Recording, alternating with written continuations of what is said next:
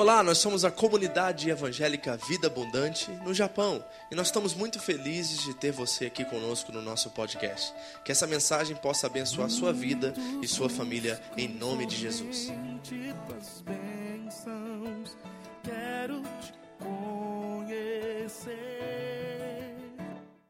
Nós vamos continuar nossa série hoje. Deixa eu dar só um parênteses aqui rapidinho de algo que aconteceu essa semana comigo, que eu acho de extrema importância, principalmente para vocês pais. Estava assistindo um debate muito interessante sobre evolução e cri criacionismo. Né? Os evolucionistas são os ateus que dizem que nós viemos da, do nada, e os criacionistas são os que acreditam na palavra de Deus, que o homem foi formado por Deus, etc. Houve um debate sobre duas pessoas importantes lá nos Estados Unidos, eu estava assistindo esse debate, e após o debate houve vários comentários, principalmente no Twitter, eu entrei num desses comentários, citei algumas coisas que teológicas que eu cria e acabou que veio uma inundação de ateus atrás de mim, né? Eu nunca fui tanto tweetado na minha vida é, como eu fui né, dessa forma. E acabei criando amizade com um deles. Nós começamos a debater teologicamente. Quando nós começamos a debater teologicamente, veio uns 100, 150 ateus entrando na conversa, alguns blasfemando o nome de Deus, alguns xingando a minha pessoa, mas teve um que foi pelo menos sincero, um ou dois que foram pelo menos sinceros e honestos em querer conhecer os detalhes e os fatos para poderem debater as ideias e não as pessoas. Então para mim foi muito interessante. A coisa interessante é que nós não chegamos a lugar nenhum no final dessa conversa. Ele acredita ainda no, que o mundo, que Deus não existe, e eu falei para ele que nós estamos os dois no âmbito da fé. Eu creio que Deus existe, ele crê que Deus não existe. Os dois são dois tipos de crenças diferentes. Mas essa conversa durou bastante tempo, alguns dias, e muito papo, muita pesquisa, muitas coisas. E a coisa interessante que chamou minha atenção, que eu quero trazer para vocês, que eu acho que é importante, é que no final da conversa eu, eu orei por ele, abençoei a vida dele. Ele falou que tinha uma família, tinha filhos. Falei assim: Ó, Deus te abençoe e tal. E eu vou estar orando para que esse Deus que você não crê se revele a você. Aí sabe qual foi a mensagem que eu recebi de volta? A minha mãe já está orando por mim há 38 anos. Filho de crente. E eu falei assim: Ah. E sabe o que eu reparei? Que a maioria das pessoas que estavam falando comigo eram filhos de crentes. E eu falei assim: não, não, não. Tem alguma coisa muito comum entre essas pessoas. E a razão é que nós, talvez, como pais, estamos vivendo a nossa fé de uma forma secular e individual. E nós não estamos traduzindo e transbordando isso nos nossos filhos. Eu quero trazer isso para você com muito cuidado e muito carinho, alertar você que a pessoa mais importante, o seu melhor discípulo, o maior discípulo, deve ser aquele seu filho que está na sua casa. E se você não começar a pregar o evangelho para eles e começar a sentar com eles, ensiná-los a palavra de Deus, você pode ser uma mãe que vai orar 38 anos. Então, eu peço a vocês, pelas misericórdias de Deus e pelo amor de Deus, sente com seus filhos, pergunte a eles quais são as dúvidas deles acerca da palavra de Deus e acerca da pessoa de Jesus Cristo. Descubra o que está no coração deles. Vocês vão descobrir coisas fantásticas. As nossas filhas são filhas de pastores, a gente ouve cada coisa delas. Como é que você sabe, pai, que esse Deus é o Deus verdadeiro? Eu ouvi isso. Eu tenho que explicar isso. Eu tenho que saber como explicar isso. Porque quando ela chegar na universidade, no Japão, ela vai ouvir sobre evolução, vai ouvir que a gente veio do macaco, vai ver que não sei o que, que Deus não existe, vai ver que. Tem... E aí? Qual vai ser a nossa resposta? Qual vai ser os princípios e os fundamentos que nós estabelecemos na vida delas para respaldar a fé delas? Por isso que a pastora, o pastor Armando leu, a pastora leu aqui, ensina o teu filho no caminho que se deve andar, porque quando ele crescer, ele não se desviará dele. É isso que diz em Provérbios. Então, um alerta para vocês aqui antes de eu entrar na administração. Como está o coração dos seus filhos e como está a fé deles. Você precisa checar e sentar com eles, abrir a palavra, instruir eles no caminho. Porque quando eles chegaram na universidade e foram confrontados com os valores do mundo, e essa, esse ateísmo que hoje assola o mundo que nós vivemos, eles vão ter respostas concretas e a fé deles vai permanecer no meio disso tudo. Amém? Queria deixar isso com vocês.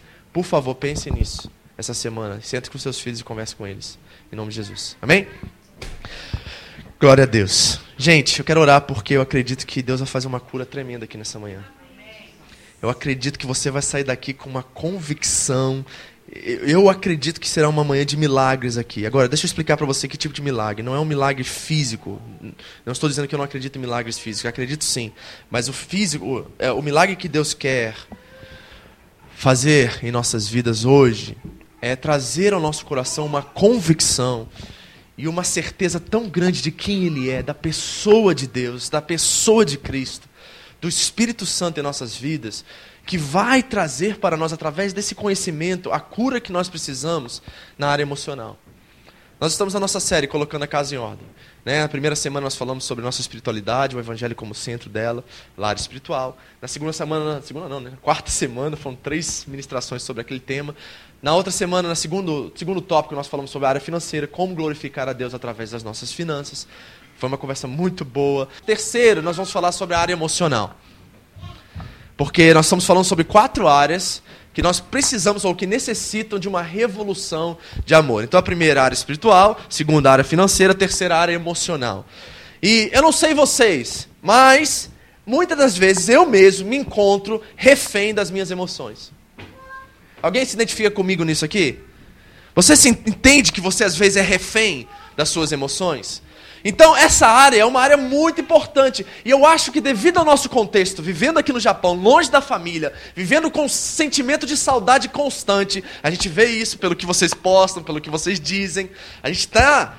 É, a gente tem noção disso como pastor. A gente sabe que é uma área importante a qual nós precisamos consolidar vocês, a qual nós precisamos suprir vocês. Então, no nosso contexto, devido a essa distância da família, do, das pessoas que nós amamos, a área emocional é tão importante quanto as outras áreas. Porque nós talvez não temos aquele conforto da família perto. Às vezes até a família até atrapalha, né? Na verdade. Atrapalha mais do que ajuda às vezes. Mas é só o fato de saber que nós temos mãe, temos pai, temos tia, temos irmãos, temos parentes. Isso já faz toda a diferença. Isso já traz uma certa segurança para o nosso coração. Mesmo que sejam os piores pais do mundo, ou a pior família, que quando você chega lá, o primeiro dia é benção, as outras semanas é tudo guerra. Você pelo menos está num ambiente seguro onde você se sente bem, aonde você sente que você pertence. Então a área emocional é uma área que precisa ser ajustada e revisitada o tempo todo, porque nós de fato somos reféns dos nossos sentimentos.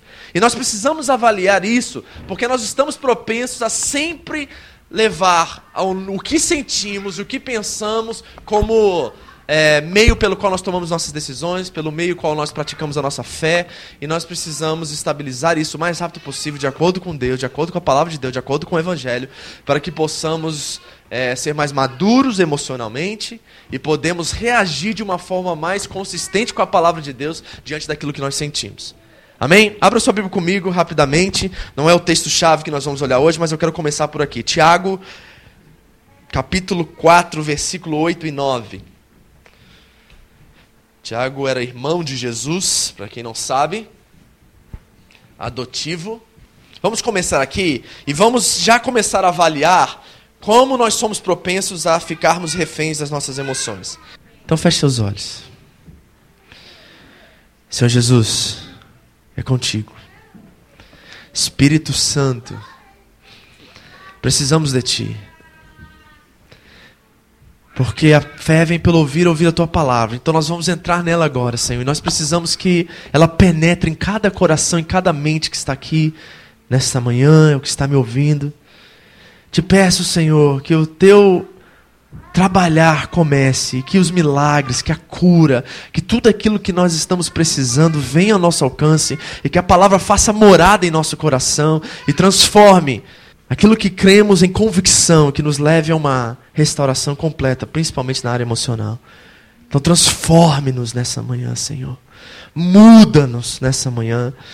Traz-nos convicções concretas, que possamos colocar nossos pés e reagir e agir a partir da fé, e não a partir do que pensamos ou vivemos ou sentimos.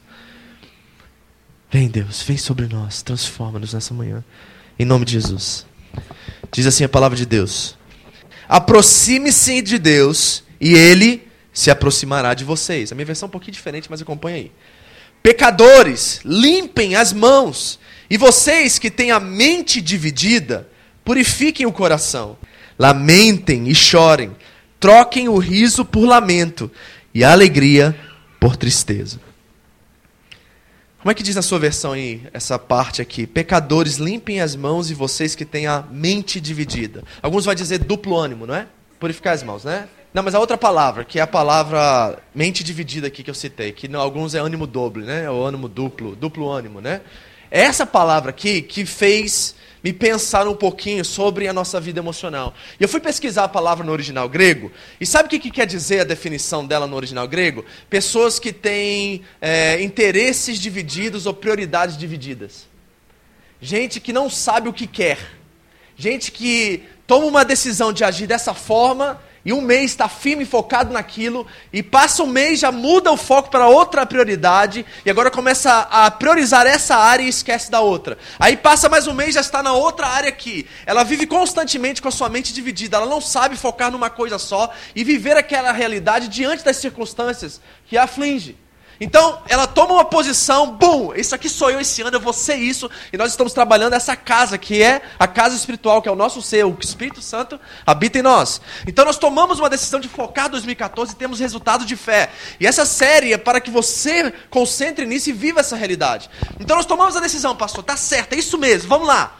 Só que vem a aprovação, e vem a luta e, venhamos, e vamos ser provados com, como ouro ao fogo. E naquele momento, o nosso foco muda de direção e nós começamos a priorizar outras coisas. É essa pessoa aqui que ele está dizendo que precisa se purificar porque ela está em pecado. Limpem os corações. O problema está lá no profundo do coração, pelo qual nós não conseguimos viver o que nós cremos. Então é muito importante que nós vamos falar aqui hoje, porque nós precisamos focar, nós precisamos estabilizar a nossa vida emocional, porque isso traz honra e traz glória a Deus. Quando nós somos pessoas decididas, que não têm a mente dividida, nós agradamos a Deus, nós glorificamos a Deus, porque o fruto se consolida em nossas vidas e nós temos resultados de fé, a qual todos ao nosso redor vão olhar e dizer: esse aí de fato é filho de Deus. Esse aí, Deus anda com ele, porque eu vejo a família dele, eu vejo os frutos da vida dele, eu vejo como ele age, como ele reage à vida. Eu vi que ele passou por lutas que qualquer pessoa não aguentaria, mas ele permaneceu, e isso glorifica a Deus, porque as pessoas vão ver Deus através da sua vida. Então é importantíssimo nós estabilizarmos isso. E a verdade é que como nós fazemos isso? Vamos voltar à nossa humanidade agora.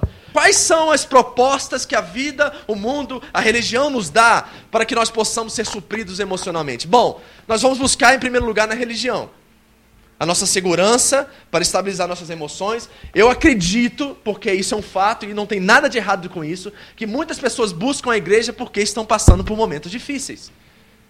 Não é verdade isso? A gente faz isso como crente, a gente já se converteu, já se batizou, já está na igreja há muitos anos. A gente fala o quê? Estou precisando ouvir uma palavra. Então a gente vai buscar, de certa forma, na religião, o suprimento para a área emocional. Agora, o que, a religião faz com a nossa vida emocional? Ela faz com que nós negamos a nossa vida sentimental e os nossos sentimentos e as nossas emoções. Por quê? Porque você ter sentimento, dúvida, é fraqueza na religião. A pessoa fala assim, ah, tá, tá com falta de fé. Alguém que tem uma dúvida, ou que está passando um momento de altos e baixos, o que, que os crentes, o que, que a religião, o que, que as pessoas vão dizer? Ah, essa pessoa está com pouca fé, pastor. Ela está precisando de mais fé. Ela está muito fraca. A religião ela tenta negar os nossos sentimentos. Ela tenta abafar os nossos sentimentos. Por quê? Porque para ela você ter dúvida e ter altos e baixos é sinal de fraqueza. Quer ver outra coisa? O mundo secular. Como é que o mundo secular reage à nossa vida emocional? O mundo secular faz assim para você, fala assim para você, ó, você tem que ir lá desabafar. Você tem que ir lá e botar seus sentimentos para fora, você tem que viver intensamente os seus sentimentos. Aí o que a gente faz? A gente pega essa psicologia e a gente pega o primeiro que a gente tem um certo nível de confiança e a gente vomita todo o nosso emocional nessa pessoa. Não é isso? A gente quer botar para fora, porque o mundo diz que a gente tem que viver. Pastor, eu, tô em, eu tenho que viver as minhas dúvidas. Eu tenho que viver a minha dor, meu sentimento. O mundo diz pra gente que a gente tem que ser intenso no meio dos nossos sentimentos. Aí a gente pega o primeiro que a gente conta pela frente e a gente vomita tudo.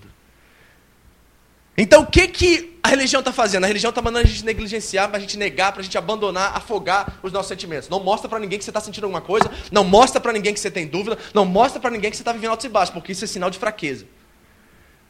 Do lado de cá, o mundo está dizendo assim, ó, mostra para todo mundo, todo mundo que você encontrar na sua frente fala dos seus problemas. Abre o jogo. O importante é você se entregar aos seus sentimentos. Certo? Essas duas áreas eu vou voltar aqui, mas tem outras áreas também, por exemplo, vícios. Tem gente que entra no álcool quando está passando por um momento difícil, não é? Tem gente que entra na comida. Estou com depressão. Pote de sorvete na minha mão. Não é isso? Ah, não estou bem, estou afim de ver ninguém. Deixa eu pegar meu sorvete, me trancar no meu quarto com cinco batata frita. Vou engordar uns 5 quilos aqui só hoje. Pois é, a gente não encontra às vezes as formas de desabafar nessas coisas. A gente vai trazendo, a gente vai criando certas dependências e coisas que nunca vão nos suprir. A verdade é que a religião, o mundo secular, a comida, o vício, nada disso nos supre. Nada disso. Nós vamos continuar no mesmo estágio que nós estávamos anteriormente. Porque essas coisas não têm capacidade de sustentar os nossos sentimentos e guardar o nosso coração. Na verdade, piora. Então, nós precisamos rever que tipo de resposta a Bíblia quer nos dar para isso. Como é que eu estabilizo a minha vida emocional diante de Deus? Nós devemos andar por fé e não por vista. Então, qual é a resposta bíblica para isso? Bom, primeiramente, antes de entrar no texto-chave dessa manhã, você sabia que a Bíblia tem um livro todinho sobre lamentação? Se tem alguém que conhece o assunto, é a Bíblia. Tem um livro de um profeta reclamando. E ele está lamentando, ele está chorando as dores dele. Eu vejo Jeremias com um pote de sorvete na mão, escrevendo, chorando, sabe? Com aquele lenço cheio de meleca passando, joga do lado, e ele está lá, oh, ninguém me ama, Deus me deixou. Sabe que a gente tem esses momentos assim, né? Todo mundo tem momentos assim, né? Eu vejo o profeta assim, tem um livro de lamentações na Bíblia, eu acho que a Bíblia tem alguma coisa para nos ensinar acerca disso. Quer ver outra coisa? Se você for analisar todos os salmos de Davi, e se você fosse colocar os salmos de Davi em categorias, você ia descobrir que a maioria deles são salmos de lamento. Que coisa interessante isso, né? A maioria deles são salmos de lamento. Então eu acredito que a Bíblia tem algo para nos ensinar acerca de lamentação, acerca de lágrima, acerca de sofrimento, acerca de perplexidade. O que é perplexidade, pastor? É você estar numa situação onde você não tem ideia do que você vai fazer. Alguém já passou por isso aqui? Alguém já chegou num lugar onde fala assim: e agora? Que, que, que, que, que, que eu faço diante dessa situação? Isso se chama perplexidade. Você não tem ideia do que fazer. Amém? Então vamos ver o que a Bíblia tem a nos dizer sobre isso? Abra sua Bíblia comigo. Tem que ser lá, não tem outro lugar. Salmos 126. Enquanto você abre, ouça isso. Lembre-se que a religião diz: abafa, nega, fica firme, irmão. Você é crente, confia em Deus. Não é isso? A gente está lá na lástima, na dor, no sofrimento, na perplexidade, e vem um crente dizer para a gente: confia em Deus. E eu não estou dizendo que está errado dizer isso, mas eu acho que nós estamos precisando um pouquinho mais de empatia, às vezes, diante dos nossos jargões. Então a religião nega, o mundo desabafa. Lembra dessas duas prerrogativas porque elas são fundamentais para o que eu vou estar ministrando hoje.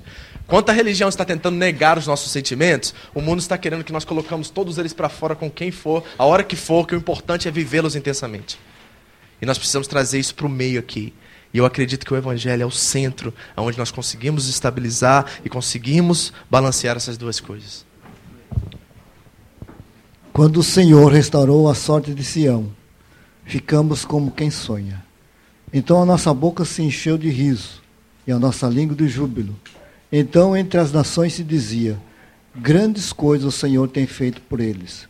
Com efeito, grandes coisas fez o Senhor por nós. Por isso estamos alegres. Restaura, Senhor, a nossa sorte, como as torrentes do Negueb. Os que com lágrimas semeiam, com júbilo ceifarão. Quem sai andando e chorando, enquanto semeiam, voltará com júbilo, trazendo seus feixes. Amém. Essa é a palavra de Deus. Amém? Pastor, o que a Bíblia está dizendo de primeira instância aqui para mim sobre como lidar com a minha vida emocional? Vou falar uma coisa aqui, você vai falar assim: ah, já sei. A Bíblia diz que nós temos que orar nossas lágrimas. A Bíblia diz que nós temos que orar nossos sentimentos. A Bíblia diz que nós temos que orar as nossas dores. Ah, pastor, você vai dizer que a gente tem que orar? Eu sou crente. Estou na igreja X anos. Você está falando que eu tenho que orar? Bom, eu quero abranger esse tópico. Eu vou trazer para vocês alguns princípios, algumas coisas acerca de orar as nossas lágrimas, que eu espero que você possa colocar em prática e ter frutos enormes, frutos legítimos na sua caminhada de fé. Três princípios. Três princípios para amadurecimento emocional. Primeira coisa, vocês querem as boas notícias ou as más notícias primeiro? Todo mundo, quando pergunta isso, fala assim: manda a bomba primeiro, que depois o resto a gente pelo menos tem onde segurar. Alivia, né? Então vamos começar por uma má notícia, depois uma boa notícia e depois uma aplicação da boa notícia. Amém? Então, aperta o cinto aí, tá? Que nós vamos começar pela má notícia primeiro. Primeiro princípio para o amadurecimento emocional. Expectativa. Espere lágrimas. Mesmo se você esteja andando com Deus, você deve esperar lágrimas, lutas e provações. João 16, 33. No mundo, mas, por quê? Espere lágrimas. O primeiro princípio para o amadurecimento é você ter expectativa de lágrimas. E a primeira coisa que eu quero fazer é quebrar um mito. Deixa eu quebrar um mito aqui. O mito é o seguinte: se eu obedecer, se eu der meu dízimo certinho, se eu fazer oração, se eu jejuar, se eu ir na igreja todo domingo, se eu fazer bons atos, boas caridades, tudo vai dar certo na minha vida. Primeiro mito que eu quero quebrar aqui, porque nós temos essa percepção acerca da religião, que se nós cumprimos todos os nossos é, mandamentos, disciplinarmos, vivemos a vida cristã perfeita, que é impossível, mas perfeita, nada de mal vai nos acontecer. Mas eu te pergunto, quem foi a pessoa que mais andou com Deus nessa terra? Diga a pessoa só assim, ó, Jesus Cristo. Quando que Jesus estava no centro da vontade de Deus? no seu momento de maior sofrimento. O que a Bíblia quer nos ensinar em primeira instância é que nós precisamos esperar lágrimas. Se nós formos cristãos maduros, nós vamos ter que uma, ter uma expectativa de conhecimento que nós vivemos num mundo caído, a qual a maldade jaz, o mundo, um príncipe maligno jaz nesse mundo, e nós teremos aflições, lutas, perseguições e males nesse mundo. Então tem que haver em nós uma maturidade para que nós não sejamos tomados de surpresa pelos sofrimentos e pelas dores. Nós temos que esperar lágrimas. Meu irmão, se você está vivendo um momento da sua fé cristã agora, que está tudo normal, não tem nenhuma aflição, nenhum problema, espere lágrimas. Porque está fora do eixo. Alguma coisa está muito bem colocada, a qual você não está passando por lutas e provações. Agora, pastor, por que, que isso é uma verdade? Deixa eu explicar para vocês qual é o princípio que me faz ter a plena certeza disso. 2 Coríntios 3,3. Abre aí, é bom você ler esse versículo. Sabe o que a Bíblia está nos dizendo? Que quanto mais fiel nós somos, nós fomos a Deus, mais dificuldades nós vamos ter. Pastor, isso não é muito popular hoje, né? Não, nem um pouquinho. A Bíblia diz que quanto mais fiel a Deus você for, mais dificuldade você vai passar. Segundo Coríntios 3:3, vou te explicar por quê. A minha versão diz assim: Vocês demonstram que são uma carta de Cristo, resultado do nosso ministério, escrita não com tinta, mas com o Espírito do Deus vivo, não em tábuas de pedra, mas em tábuas de corações humanos. Essa palavra vem lá de Ezequiel 36, 26. Paulo estava repetindo aqui. Então, o que, que aconteceu a partir do momento que nós nos convertemos? Nós começamos o processo da regeneração, ao mesmo tempo. Deus começou a mudar nossas intenções, nossos desejos, nossas vontades. E como é que o nosso coração se transformou? O nosso coração, gente, ouça isso, se tornou mais sensível. Quando a conversão veio, o nosso coração ficou mais sensível. Antes a gente pecava e não estava nem aí. Por quê? Não tinha nenhuma condenação, nós não conhecíamos a Deus, estávamos como estrangeiros no mundo, não tínhamos Deus, não tínhamos um padrão moral de vida, não tínhamos uma maneira de se viver. Então pecar para a gente era normal, nós não sentíamos a culpa e a tristeza do pecado. Mas quando nós nos convertemos, nosso coração ficou sensível. E aí o que aconteceu quando o nosso coração ficou sensível? Nós começamos a ser mais compassivos. Nós nos tornamos mais empáticos. Ou seja, a partir de agora eu não posso ver mais o Quinha sofrer e não sofrer com ele. Se você se converteu de verdade, você começa a sentir a dor alheia. Você não só sente a sua dor, mas quando a gente vê rostinhos aqui, como pastor que não estão aqui, deveriam estar aqui, a gente sofre por isso.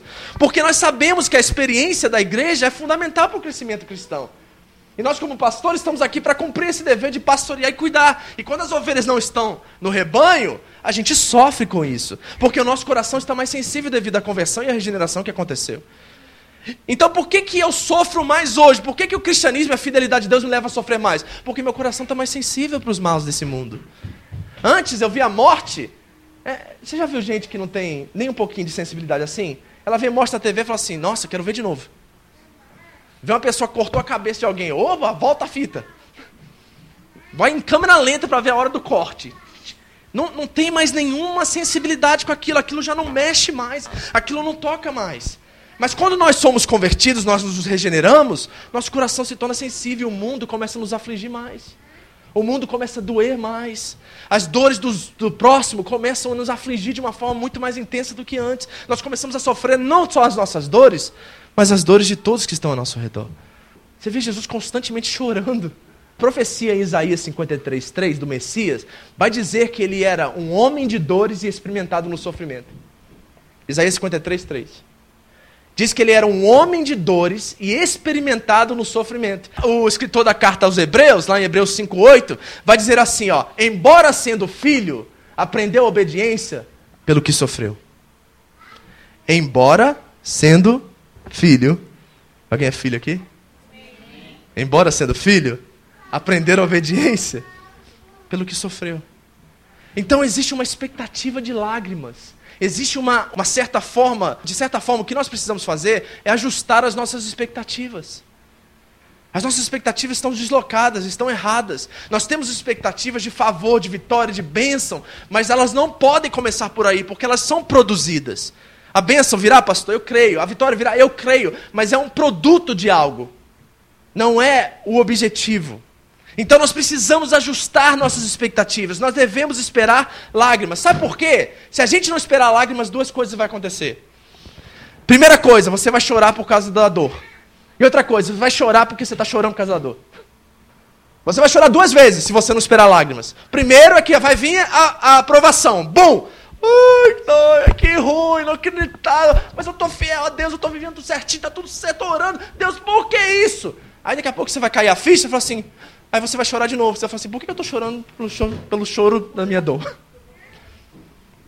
Não acredito que eu estou chorando por uma coisa que Deus está tentando me ensinar. Aí você vai chorar duas vezes. Você chora por causa da dor, depois chora porque você está chorando por causa da dor. Então, querido, nós temos que esperar lágrimas. Olha para a pessoa do lado e diz assim: ó, espere lágrimas.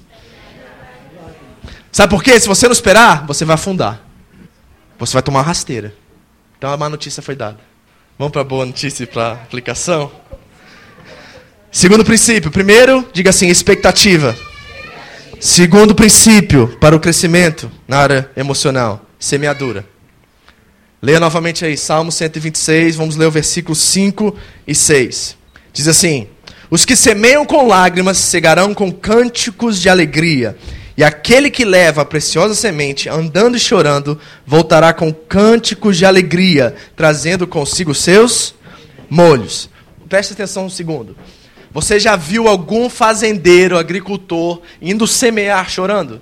Como é que o fazendeiro vai semear? Ele vai semear com expectativa, com esperança no seu coração. Não é verdade? Se uma pessoa trabalha na agricultura, trabalha na fazenda, ela pega todas as sementes e ela vai com tanta alegria, com expectativa, com esperança, de o que ela colocar naquele campo vai produzir e dar muitos frutos. Então ninguém vai semear chorando. O que nós estamos vendo aqui é um princípio bíblico. O que, que Deus está querendo nos ensinar? Que nós temos que semear, plantar as nossas lágrimas. Nós temos que plantar as nossas lágrimas. Eu sei que na sua cabecinha está dizendo assim, pastor, como? Vou chegar lá. Tá? Segura aí que é o ponto 3. Mas o ponto 2 é: nós temos que aprender a plantar as nossas lágrimas. Nós temos que aprender a semear as nossas lágrimas. Lembra que eu falei para vocês o que, que a religião faz? A religião tenta negar os nossos sentimentos, negar as nossas lágrimas. Então o que acontece com o fazendeiro que nega que tem semente na mão e vai para o campo? Não? Não há colheita. Se ele não tem semente não jogar semente, ele nega que ele tem semente, então o que, que ele faz? Ele não recebe nenhuma colheita. Então a religião não funciona. E o mundo secular? O mundo secular faz assim, ó, você pega um monte de semente, junta, vai num lugar só e bluft. Entendeu? Que, que vai acontecer com aquela colheita? Vai nascer uma árvore gigante num lugar só. Só que os frutos serão poucos. Talvez um fruto, porque uma semente vai brotar, que as outras vão morrer. Só uma vai penetrar, talvez duas no máximo. Então a religião não tem semente. Não, não semente, que semente? Lágrima? Não, você é crente, você é firme, rapaz. Ou, tem postura de crente, tem que mostrar para todo mundo que você é de Deus. Não chora não, fica firme. Não, que dúvida nada, dúvida nada, rapaz. Tem fé. Entendeu? É isso que a religião diz pra gente, porque o que importa pra religião é o quê? Já o mundo, meu irmão, joga semente, vai lá, pega em alguém, E fica lá chorando a sua semente. Viva intensamente a sua semente. Oh, zen. Então a religião e o mundo não nos ajuda. Agora, o que, que a Bíblia está nos ensinando? A Bíblia está nos ensinando que quando nós semeamos as nossas lágrimas, algo começa a se produzir dentro de nós. 2 Coríntios 4,17. E os nossos sofrimentos, leves e momentâneos, estão produzindo em nós um peso de glória que é muito maior do que os nossos sofrimentos. O que, que os nossos sofrimentos estão produzindo, igreja? Peso de glória. Meu irmão, eu tenho que semear minhas lágrimas. Eu tenho que entender que aquele momento, enquanto a minha lágrima está descendo, algo está sendo produzido dentro de mim. Há uma glória maior, um caráter mais moldado, uma vida mais entregue a Cristo.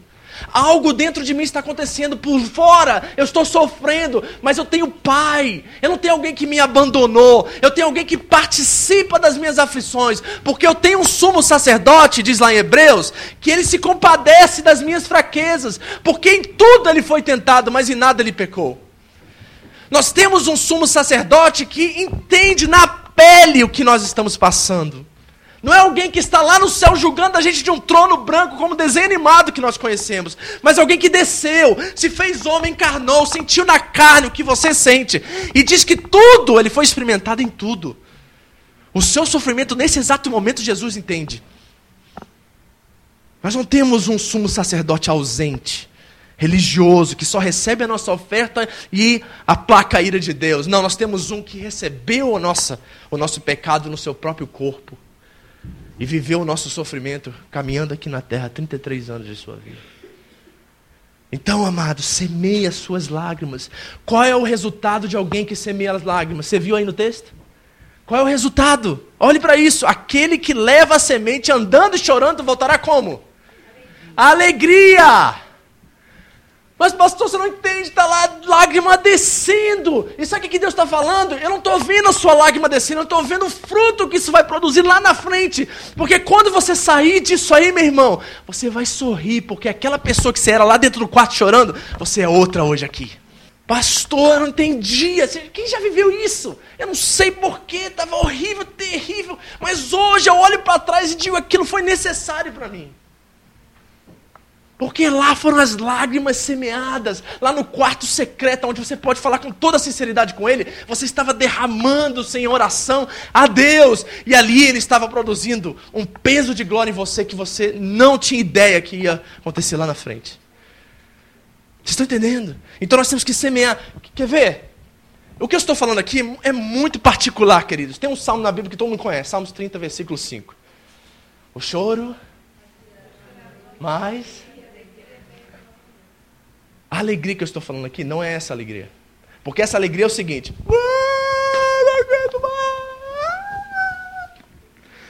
Duas horas, três, quatro, cinco horas da manhã. Aí você desabafou. Ah, estou melhor. Aí você vai sorrindo para trabalhar. O que, que isso produz em você? Nada. A alegria que o salmista está nos ensinando é o seguinte: é uma que trabalha através das nossas lágrimas. É através das nossas lágrimas, não é no resultado das lágrimas, é através das nossas lágrimas. É naquele momento que a, que a, a, a lágrima está descendo, você está dando glória, você está dizendo assim: Senhor, está doendo demais, eu não sei o que está acontecendo, eu não estou aguentando isso, Senhor, mas eu sei que os teus planos não podem ser frustrados. Eu sei que todas as coisas cooperam para o bem daqueles que te amam. Eu sei que essa lágrima que desce está sendo semeada de alguma forma que vai produzir em mim algo muito maior do que eu possa imaginar. Eu sei, Deus, que o meu choro é diferente aqui nessa noite. É um choro de confiança no teu caráter. É um choro de confiança em quem tu és. Que tu és Senhor. E mesmo que eu esteja sofrendo, eu sei que o meu Senhor e Mestre, ele aprendeu a obediência através do que ele sofreu. Então produz em mim peso de glória, Senhor. Não deixa eu me matar, eu ser morto pela minha autocomiseração. Porque o que mata, queridos, é ter pena de si mesmo. O que mata não é o choro, o que mata é quando a gente começa a ficar com dó da gente mesmo.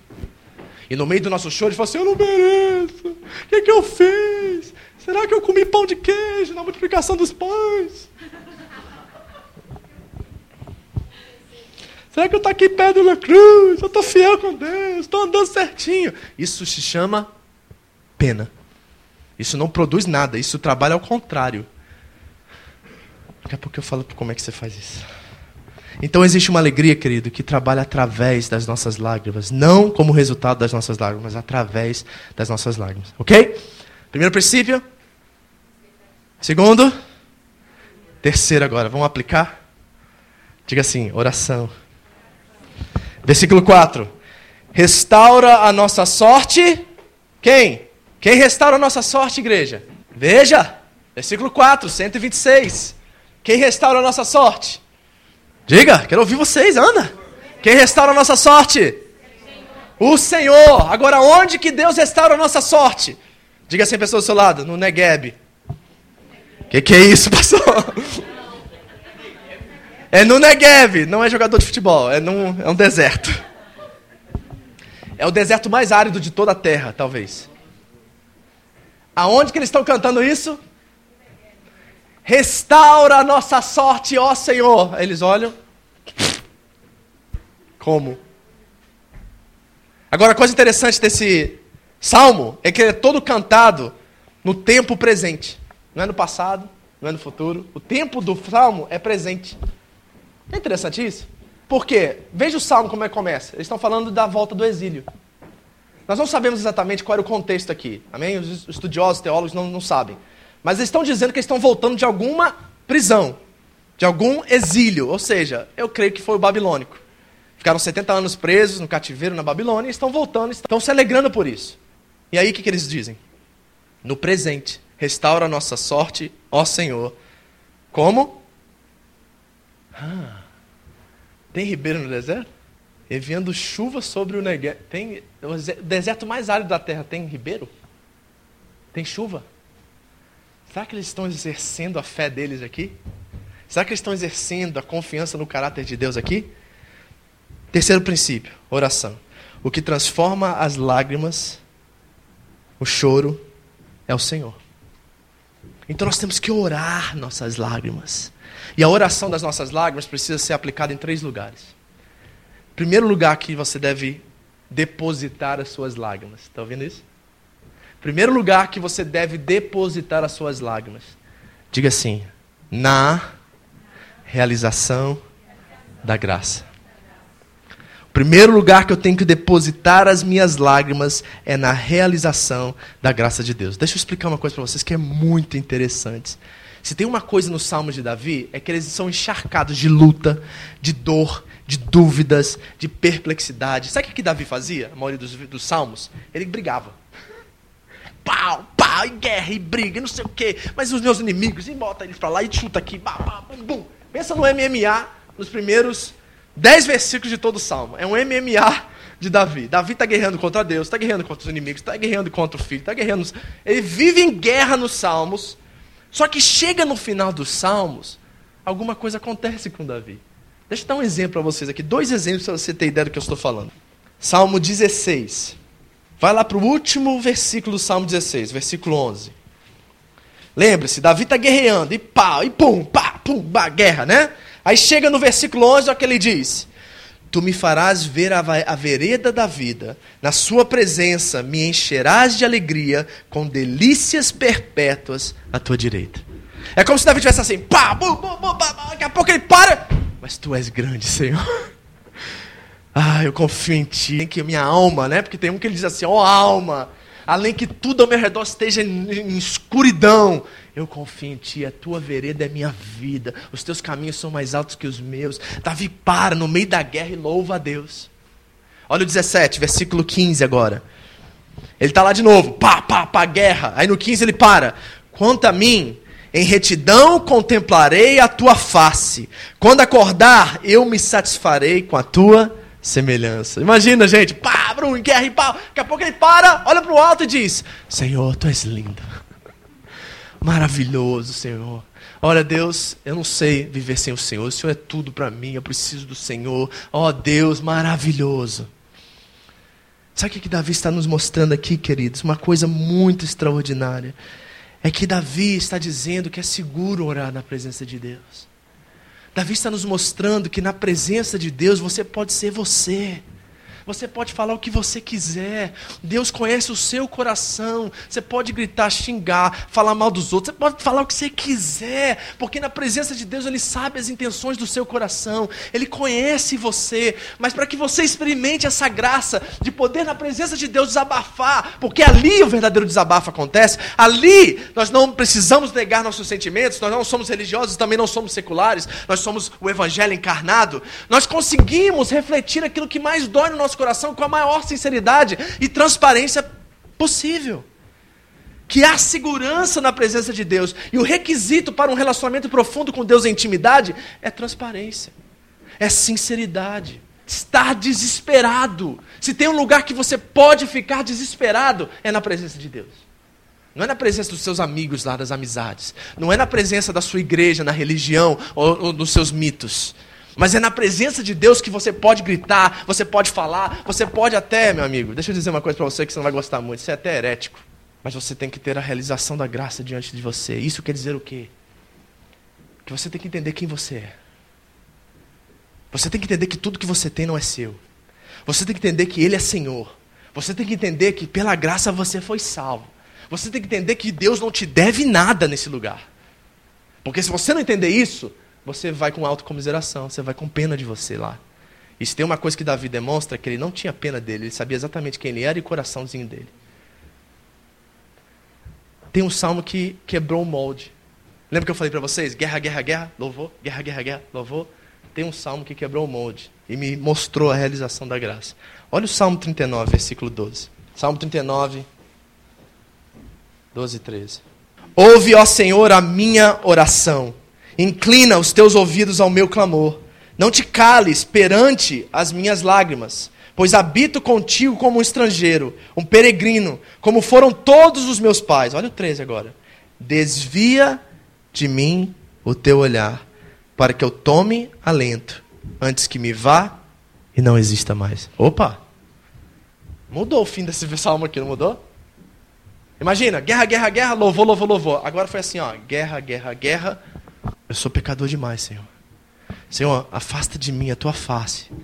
Porque eu cheguei num limite, num lugar, Senhor, onde eu não consigo nem mais olhar para ti. Afasta de mim a tua face. Você lembra de alguém que falou isso para Jesus? Jesus chega, aproxima-se dos barcos, pede a Pedro para afastar um dos barcos, porque ele quer falar com a multidão. Ele prega para a multidão, ele desce do barco, Pedro se aproxima dele. Jesus começa a falar: Siga-me, Pedro. Ele disse assim: Afasta de mim, Senhor, porque sou pecador. Lembra disso? O que, que esses dois homens estão mostrando para a gente aqui nesse salmo? Que eles sabiam que a única coisa que sustentavam eles era a graça de Deus. Eles sabiam que Deus não devia nada a eles. Eles sabiam que eles eram imerecedores. Eles sabiam que não tinha nada que eles poderiam fazer para dar mais crédito, para Deus amá-los mais ou Deus amá-los menos. Eles sabiam que no lugar da segurança, no secreto do quarto deles, onde a transparência existe, eles poderiam dizer qualquer coisa, porque eles estavam cobertos pela graça. Eles estavam cobertos pela graça. A realização da graça é algo que nós temos que ter se nós formos semear lágrimas.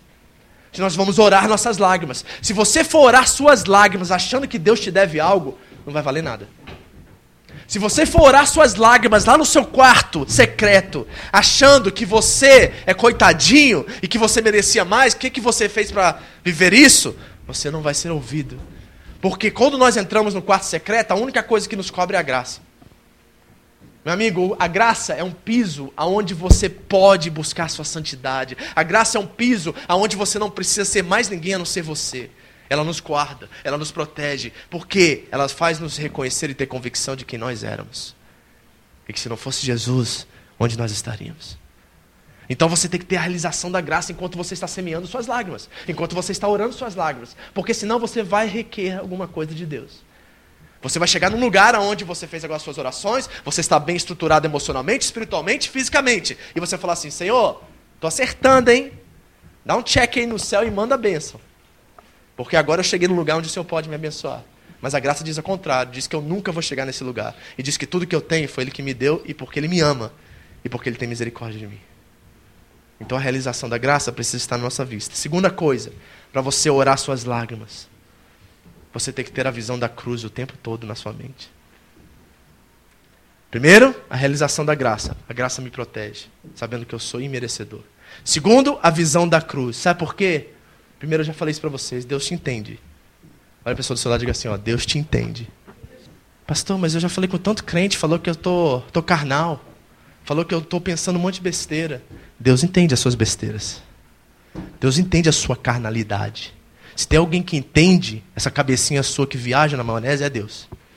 Por que você sabe disso, pastor? Porque Hebreus disse que ele em tudo foi tentado. Hebreus disse que ele pode se compadecer das nossas fraquezas. Então nós não temos um Deus isolado, nós temos um Deus que entende, sabe as nossas dores, Sabe, querido, nós temos que entender isso. Isso, como é que eu entendo isso, pastor? Quando você olha para a cruz, você olha para a cruz e você vê que as lágrimas que você está derramando aqui agora não foram tão intensas e tão dolorosas quanto as lágrimas que ele derramou por você. Quando você vê a sua lágrima descendo no quarto secreto, você olha para a cruz e vê que a lágrima que está descendo lá é uma lágrima que sofreu e desceu por você. E ele foi sem pecado. Ele não mereceu nenhuma gota de dor que nós merecíamos. Era a nossa dor, era a nossa lágrima. E Ele pagou por nós, viveu por nós. Então, quando eu estou com a visão da cruz e, e, coberto pela graça, sabe o que acontece com meus sofrimentos? Eu tenho mais paciência. Porque quando eu comparo o meu sofrimento com o dele. Tristinha, meu irmão. Você acha que você está sofrendo? Olha para Jesus, você vai ver o que é sofrimento. Porque sentir o peso do inferno por seis horas numa cruz, ninguém na terra jamais sentiu. Ninguém na terra jamais sentiu. Então, quando você está lá na sua autocomiseração, não sou eu tenho pena de mim, ninguém gosta de mim, ninguém na igreja vem me ajudar, o pastor não me liga. Olha para a cruz e vê que o Deus desamparou ele. Olha para a cruz e vê que naquele momento, sangrando, dolorido, lágrima, choro, tudo, ele olhou e disse: Deus meu, por que me desamparaste? Ele foi rejeitado para você ser aceito. Ele foi rejeitado para você ser aceito. Você está entendendo? Então, se a visão da cruz está diante de nós, e se a realização da graça nos cobre, meu amigo, aquele lugar é um lugar mais seguro da terra. O céu desce no quarto secreto naquela hora. Porque ali eu posso ser quem eu sou, nu, transparente diante dele. E ali eu posso deixar todas as minhas lágrimas. Alguém aqui já entendeu que não adianta chorar com os outros? Você não entendeu que a maioria das vezes o seu desabafo causou mais problema do que bênção? Você já entendeu que o primeiro lugar, não estou dizendo que você não deve buscar ali pessoas maduras na fé, não estou dizendo isso, eu estou dizendo que eles não podem ser o primeiro lugar que você vai. Ele não pode ser o primeiro lugar que você vai. A confiança não pode estar mais num líder, num pastor do que em Deus. Sabe o que transforma a sua, a sua lágrima em alegria? Exatamente isso. É ali, cara, quando você está ali naquele quarto e você está chorando, dizendo: Deus, não aguento. Deus, meu marido, Deus, meus negócios, Deus, minha saúde, Deus.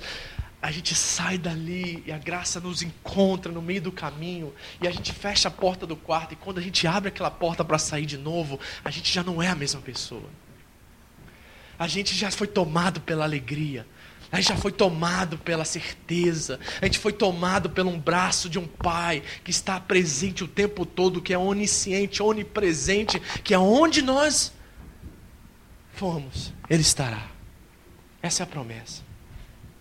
Então mantenha a visão da cruz diante de você. E terceiro e último, a garantia da glória. Primeiro, expectativa. Segundo, visão da cruz. Terceiro, a garantia da glória. Olha o que, que diz aqui, queridos. Preste bem atenção no Salmo 126 novamente. Olha isso, tem uma garantia aqui para você. Preste atenção. Aquele que leva a preciosa semente, andando e chorando, o quê? Quem sabe voltará? Se Deus quiser, voltará? O que está dizendo? voltarão. Aqui está a garantia que todo aquele que leva a semente andando e chorando voltará uma nova pessoa. Voltará com o caráter de Cristo moldado. Voltará com bênçãos sob medida sobre a sua vida. Voltará com uma alegria e com uma garantia de cânticos de alegria. Toda verdadeira oração que é perseguida por tempo suficiente acaba em louvor.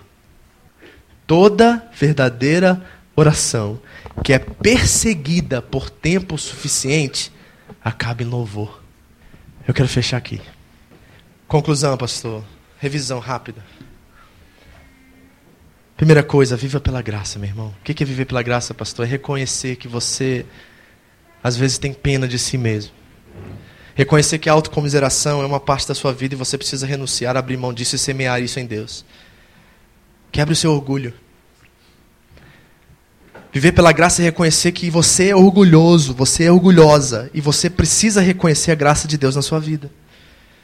Viver pela graça é reconhecer a minha autossuficiência. Eu acho que eu consigo fazer tudo. Eu acho que eu me viro. Eu acho que eu pago minhas coisas. Eu acho que eu, eu, eu, eu. Reconheça a sua autossuficiência. Entregue. Entregue isso no altar de Deus. Quer ver uma coisa muito interessante? Olha aqui, rapidinho, antes de você. Romanos 12, 1. Rogo-vos, pois, irmãos, pela misericórdia de Deus, que apresenteis os vossos corpos como sacrifício vivo e aceitável a Deus, que é o vosso culto racional. Como é que é o sacrifício? Como é que é o sacrifício? Fala de novo. Rogo-vos, pois, irmãos, perante a misericórdia de Deus, que apresentei os vossos corpos como sacrifício vivo e aceitável a Deus, que é o vosso culto. Como é que é o sacrifício? Uma pessoa está lá, diga para ela, como é que é o sacrifício? Como é que é o sacrifício?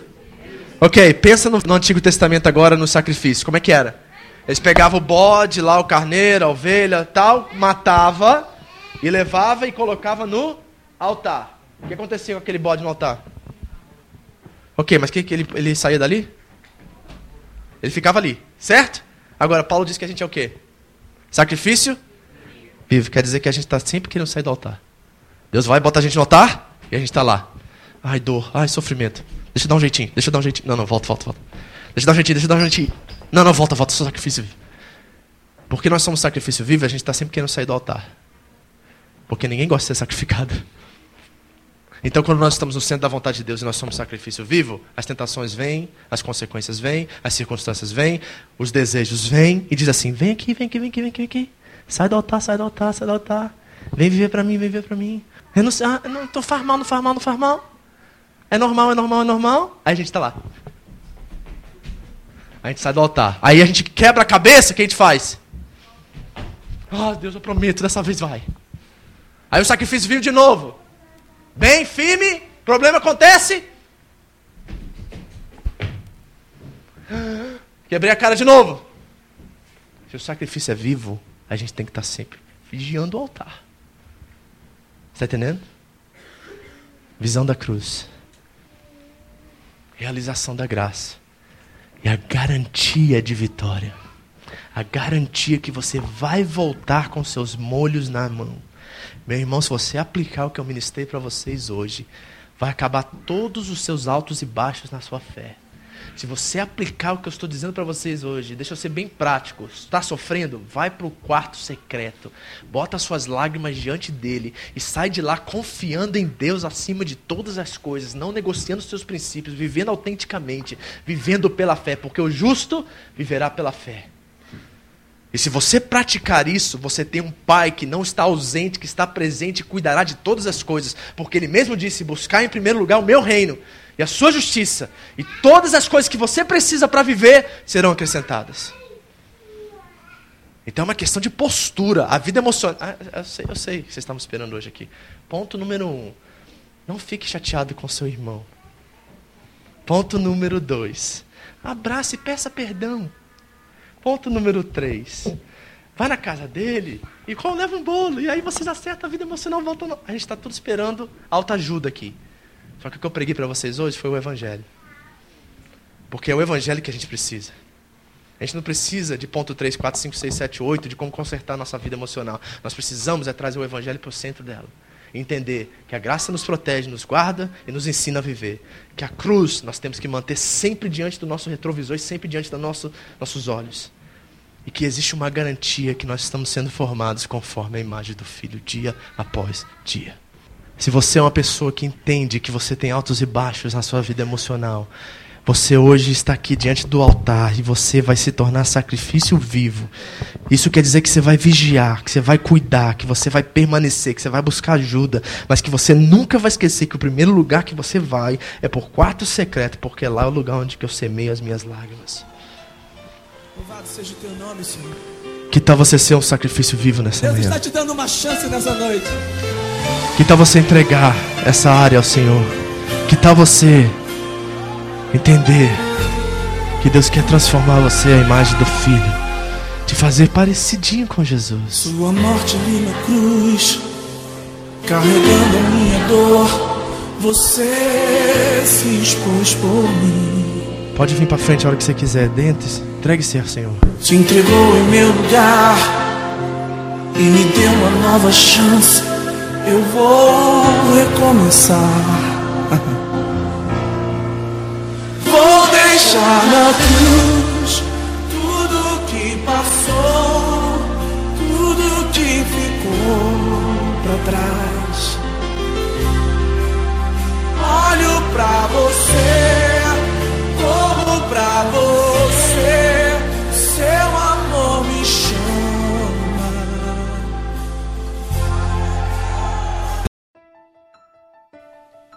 Obrigado por ouvir mais um podcast na Seva do Japão e você pode adquirir mais mensagens no www.seva-japão.org ou aqui mesmo nesse podcast através do site podcast.seva-japão.org. Deus abençoe você e sua casa em nome de Jesus.